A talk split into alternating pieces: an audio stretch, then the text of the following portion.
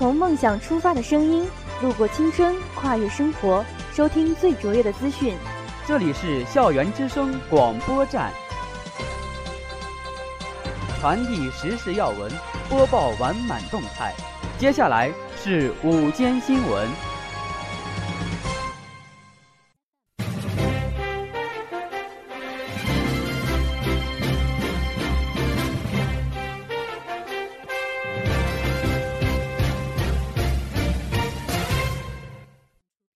亲爱的老师、同学们，大家好，我是播音员张凯峰，我是播音员刘建如。今天是二零一六年十月二十八号，农历九月二十八，星期五。欢迎走进今天的特约评论：八达岭老虎伤人事件。你知道中国最大的野生动物园吗？当然了，八达岭野生动物园是中国最大的山地野生动物园，是一家依山而建的大型自然生态公园。占地面积六千亩。对啊，它位于举世闻名的八达岭长城脚下，拥有百余种、近万头野生动物，是集体动物观赏、救助繁育、休闲度假、科普教育、公益环保为一体的生态旅游公园。最近，就在这样一个原生态的动物园里，发生了恐怖的一幕。二零一六年七月二十三号下午，北京八达岭野生动物园东北虎园内。发生一起老虎伤人事件，造成一死一伤。在充满欢笑的动物园里，怎么会出现这样震惊的一幕呢？让我们来看一下这个事件的始终吧。在当日下午，当事游客在自驾游过程中私自下车，受到老虎攻击。详细情况正在进一步调查中。事情是这样的，我给大家介绍一下吧。发生事故的是一家四口，包括三个大人，一个孩子。二十三号去八达岭野生动物园自驾游，车辆行驶至猛兽区东北虎园内，年轻男女在车内发生口角，女子突然下车去拽男司机的车门，结果被窜出来的老虎叼走。同时，年长的女子看到年轻女子被叼走，立刻下车营救，被另外一只老虎当场咬死并拖走。年轻男子下车也参与了营救，但是中途自己又跑了回去。大概的情况就是这样。就在这几秒钟，一场悲剧就这样发生了。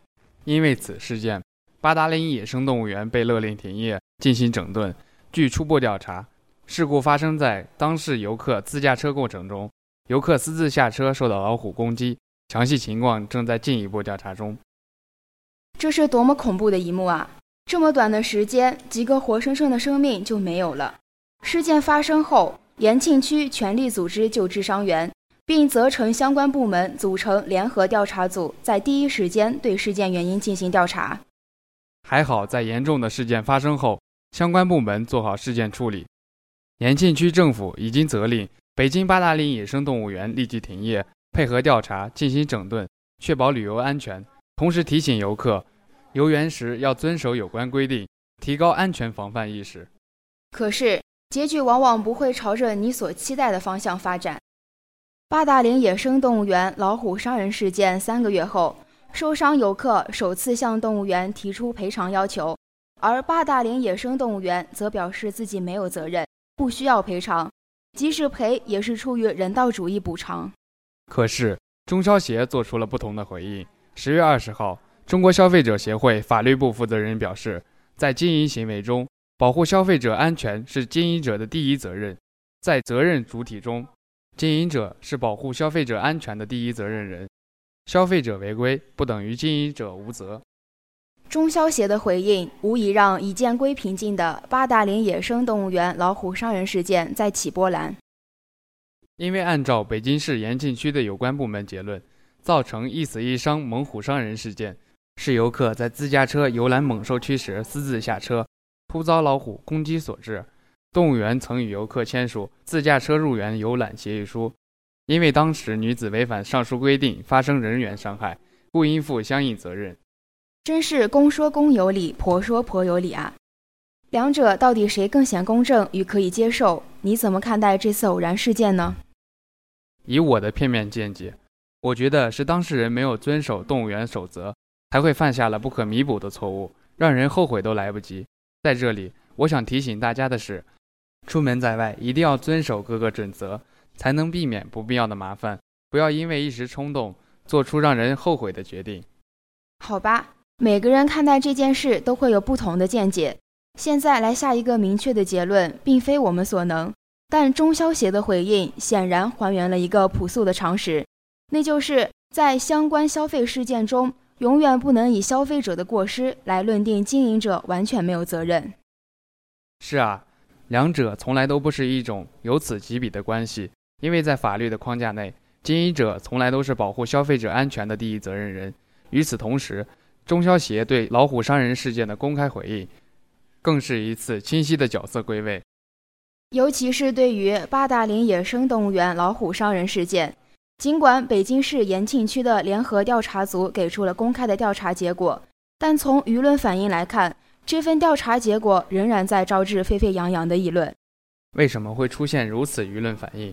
一个很大的原因在于，它只是从野生动物园管理规范与否的角度来分析，而远没能站在消费者的立场。来探讨动物园管理者应对消费者承担起怎样的责任，固然难以服众。不得不说，中消协的公开回应正是对此的一次郑重提醒。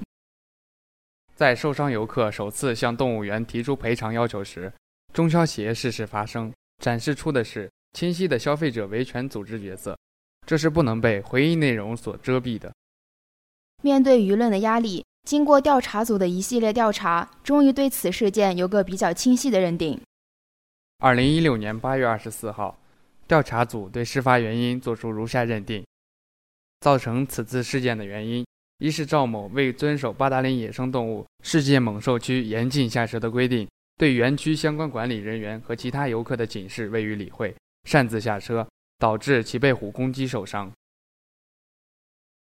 二是周某见女儿被虎拖走后，救女心切，为遵守八达岭野生动物世界稳兽区严禁下车的规定，施救措施不当，导致其被虎攻击死亡。究其原因，还是因为没有遵守相关规定，才酿下此祸。但是当事人也是这个想法吗？让我们来听听他们的看法。二零一六年十月十二号，伤者赵女士讲述事发经过时称。自己因为坐车晕车下车去往驾驶室被咬伤，并非因为吵架。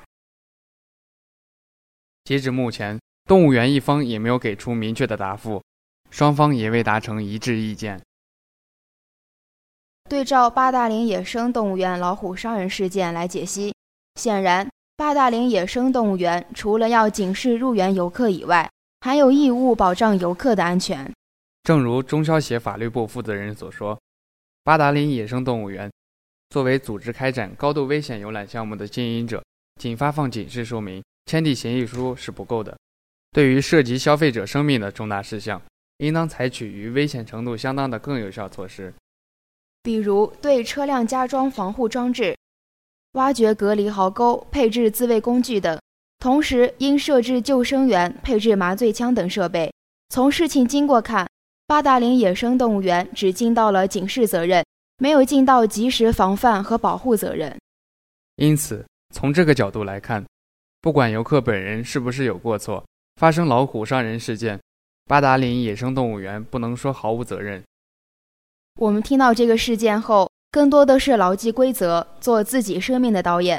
在社会生活当中，有各种规则，既是促进社会和谐运转的要素。也是保护人们生命安全的高压线。这一次老虎伤人的惨剧，再一次明示我们遵守规则的重要性。敬畏规则才是珍爱生命，这是到任何时候我们都该牢记的真理。每一部电影开场，著名演员朱时茂总会提示观众：做自己生命的导演，安全永远第一。毫无疑问，在这个世界上，我们生命安全的第一责任人，应当就是我们自己。同学们，本期的节目到这里就要结束了。感谢编辑张倩，策划程静、周艳君。喜欢我们节目的同学，下载荔枝 FM，搜索 FM 三七六六零八，关注大话晚满收听。我们下期再见。再见。